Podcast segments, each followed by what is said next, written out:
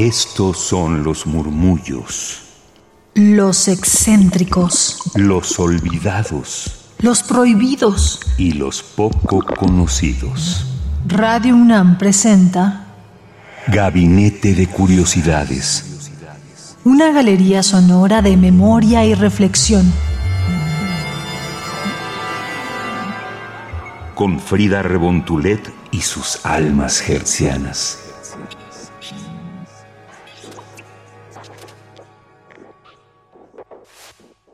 Mis queridas almas gercianas, sean bienvenidas a este gabinete de curiosidades a través de Radio UNAM 96.1 de FM. Yo soy Frida Rebontulet y hoy tenemos la música de una mujer que fue muy famosa en su época, pero que a la fecha ha sido olvidada poco reconocida y también lamentablemente poco tocada en los programas de música de las principales salas del mundo, así que esperamos que de alguna forma inspire para aquellos pianistas que quieran también interpretarle. Está dedicado a María Agata Simanovska, que vivió 42 años y nació en Bolowska, Varsovia, el 14 de diciembre de 1789.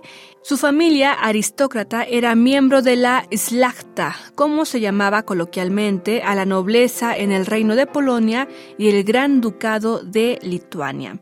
Al pertenecer a tan acaudalado núcleo familiar, su educación basta en las artes, claro, esto en las artes propias para la formación de una señorita de su clase, pues fueron los estudios musicales. Entre sus maestros destacan, por ejemplo, en el piano, Antoni Lisowski y Tomás Grem, mientras que sus estudios de composición fueron con Francisek Lessel y Joseph Elsner.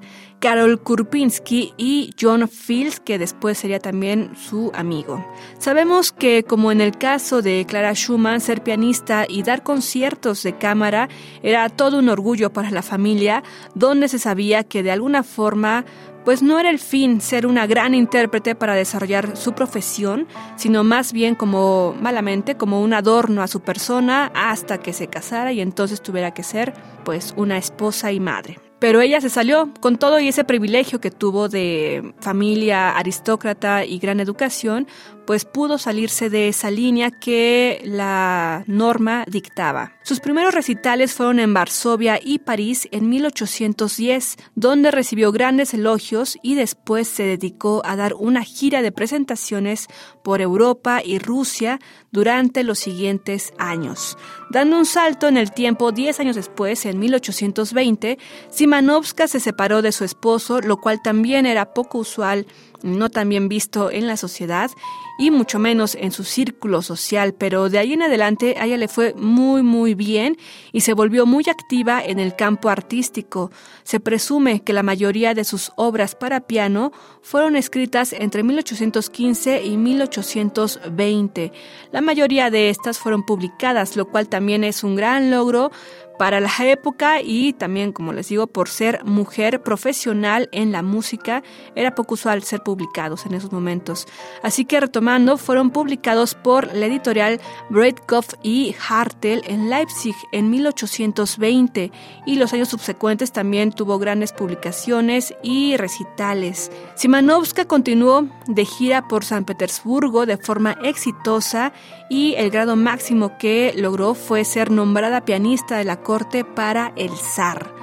Así que eventualmente se asentó en Rusia después, cansada la fama, digámoslo así, de una alabada carrera como concertista y se estableció en su casa en San Petersburgo, donde sirvió como refugio cultural para otros artistas.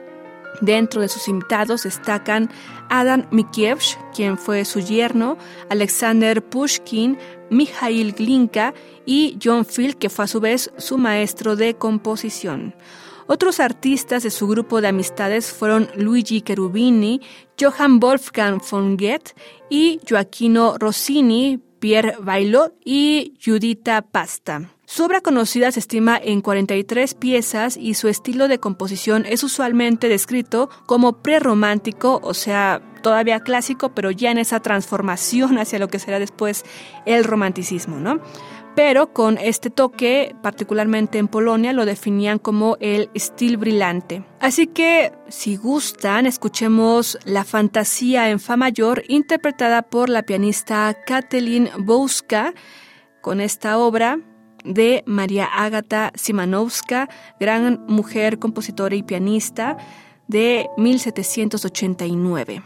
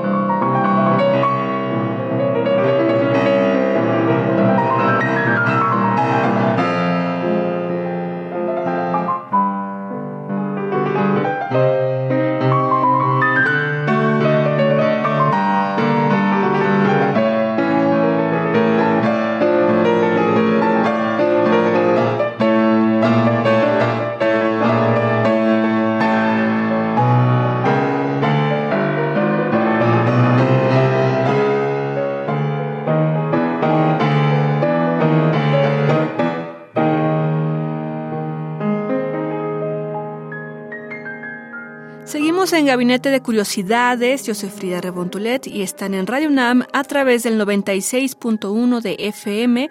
Nos pueden escuchar también de forma directa en internet por radio.unam.mx o consultar el podcast en radiopodcast.unam.mx. En la G de Gabinete de Curiosidades, ahí encontrarán todos estos años que hemos tenido para ustedes explorando fonotecas, música poco conocida, olvidada y joyas de las sonoridades que han pasado a lo largo de la historia. Esto fue Fantasía en Fa mayor, interpretada por Kathleen Bouska, pianista y pues la obra es de la mujer a la que dedicamos este programa, que es María Ágata Simanowska. Ella finalmente fue olvidada tras su muerte y como les comentaba al inicio, ha sido poco conocida y también poco interpretada en los programas musicales, así que les invitamos a que escuchen más de esta mujer y también que si están a cargo de curar, hacer la curaduría de programas musicales, bueno, que también la puedan incluir en su repertorio. Su obra conocida se estima en 43 piezas donde destacan pues varias polonesas, también arias, música para piano, también cuerda, violín, violonchelo, casi no hay orquestación y también diversas mazurcas, dado que ella era de origen polaco. Así que les invitamos a que se acerquen a su música de Agata Simanowska.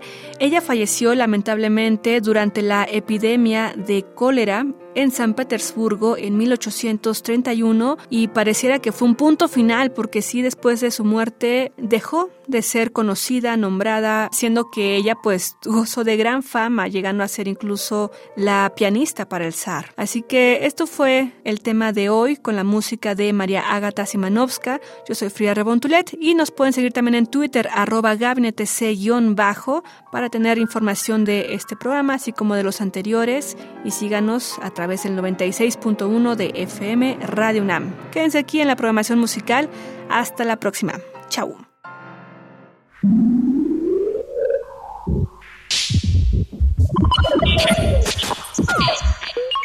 Estas fueron las sombras del tiempo sónico. Radio UNAM presentó Gabinete de Curiosidades. Refugio de experimentación, memoria y diversidad sonora. Dispara tu curiosidad en la próxima emisión.